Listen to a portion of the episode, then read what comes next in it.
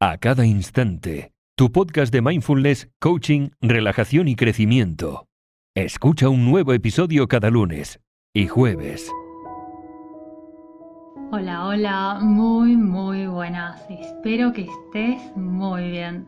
En el episodio anterior te he compartido una guía, unas claves a seguir que te ayudarán antes de tomar alguna decisión, sobre todo para aquellas decisiones que son importantes, o difíciles de tomar, o incluso para aquellas decisiones que tal vez no sean tan difíciles, pero que nos llevará un buen tiempo si las tomamos.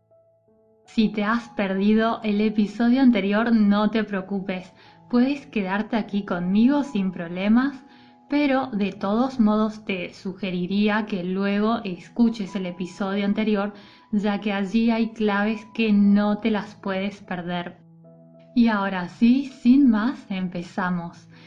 Y empezamos con aquellas preguntas que te sugiero que tengas en cuenta, sobre todo cuando te encuentras delante de una decisión difícil, ya que te ayudarán a obtener mayor claridad y averiguar de qué manera estabas razonando para que así puedas siempre, pero siempre tomar la decisión más inteligente y sabia para ti. Y la número uno es preguntarte, ¿es esta la decisión más conveniente para mí de aquí a 10 años? Porque a veces sin darnos cuenta tomamos decisiones porque queremos atajos, queremos la recompensa ya, lo antes posible. Y esto tiende a extenderse como un virus y se ha vuelto una pandemia que ni siquiera nos damos cuenta que existe. Quizás pienses que estoy exagerando, pero permíteme que te comparta cómo veo las cosas.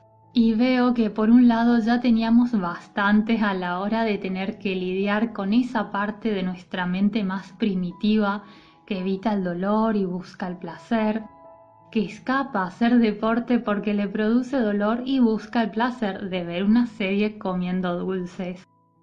Ahora bien, entonces, al hecho de tener una mente que quiere el placer inmediato, se le suma lo acostumbradas y acostumbrados que estamos a tener las cosas ya, hoy mismo, a solo un clic de Amazon.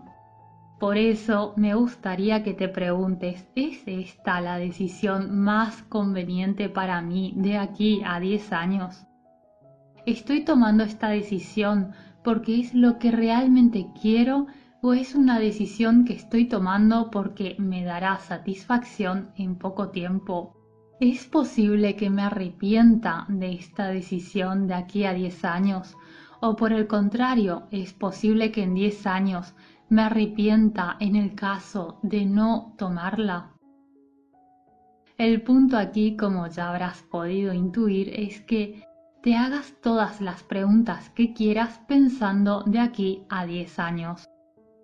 Otra pregunta para hacerte, la número 2, aunque no siguen un orden, ¿de acuerdo? Son preguntas que te puedes hacer perfectamente de manera aleatoria y es, ¿de qué estoy escapando?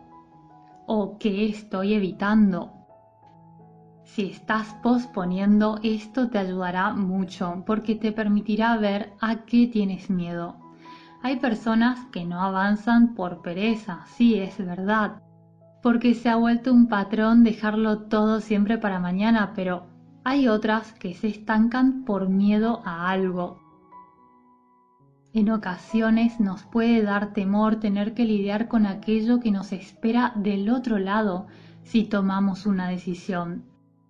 El miedo al fracaso suele ser uno de los responsables porque no queremos sufrir, obviamente, o sentir desilusión, pero también el miedo al éxito suele estar allí espiándonos. Y sé que puedes pensar cómo alguien va a tener miedo al éxito o a que le vaya bien. Pero recuerda, mi querido amigo, mi querida amiga, que hay una parte en nuestro interior a la que no le gustan los cambios y si bien el éxito viene acompañado de una serie de recompensas, que por lo general son los motivos por los cuales a veces queremos alcanzar ese resultado, Por otro lado, el paquete completo también suele incluir cambios, mayores responsabilidades o tener que lidiar con problemas con los que no estamos acostumbrados, acostumbradas a tener que lidiar.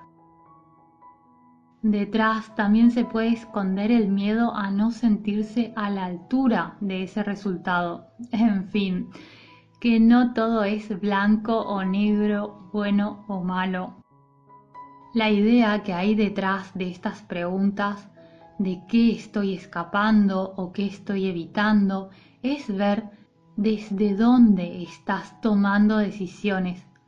Y cuando finalmente tomes una decisión, pregúntate siempre, por favor, si esta decisión la estás tomando porque realmente es lo que quieres o lo que es mejor para ti o la estás tomando por miedo a algo o porque te resulta más fácil.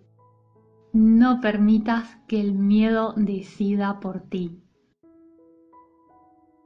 Una tercera pregunta es, ¿qué te dice tu instinto? Aunque ya hayas tomado una decisión antes de hacer algo, toma un respiro, relájate un poco y pregúntate, ¿qué me dice mi instinto? Hay quien lo llama instinto, quien lo llama intuición, otros lo llaman corazón o qué me dice mi sexto sentido. La palabra exacta no es importante, lo importante es que te preguntes aquello que resuene más contigo. Y esto te sugiero porque a veces tomamos una decisión por la presión de la opinión de los demás, por miedo, por pánico, por prisas innecesarias o por nuestros propios juicios internos y muchos otros filtros, pero en el fondo solemos saber qué es lo mejor, solo que a veces no lo queremos ver o nos resulta incómodo saber. Otra pregunta es, ¿esta decisión la estoy tomando por mí o por alguien más? Muchas veces Sabemos cuál es la mejor decisión, pero se interponen los juicios de los demás, las expectativas de otras personas, la agenda de los demás. Entonces, ten en cuenta esto. La decisión la tomas por ti y para ti o por tu deseo de complacer a otra persona o a otras personas. Y la última pregunta que te propongo es, que te preguntes, ¿qué es lo peor que puede pasar si tomo esta decisión? Puede ser que esta pregunta no te resulte muy agradable, lo sé, pero en la mayoría de los casos te ayudará a avanzar porque cuando empiezas a pensar de manera consciente en qué es lo peor que puede pasar si tomas esa decisión, lo más probable es que te des cuenta es que incluso en el peor escenario sabrías cómo gestionarlo todo. Por último, no te preocupes si no te acuerdas todos los pasos a seguir del episodio anterior o todas las preguntas que hemos visto hoy. Al final, lo más importante es que recuerdes que esta información y este episodio que te he preparado con muchísimo cariño está aquí para ti para cuando sea que lo necesites. Te mando un abrazo muy muy grande y espero y te deseo de todo corazón que estés muy bien y cada día mejor. Hasta pronto.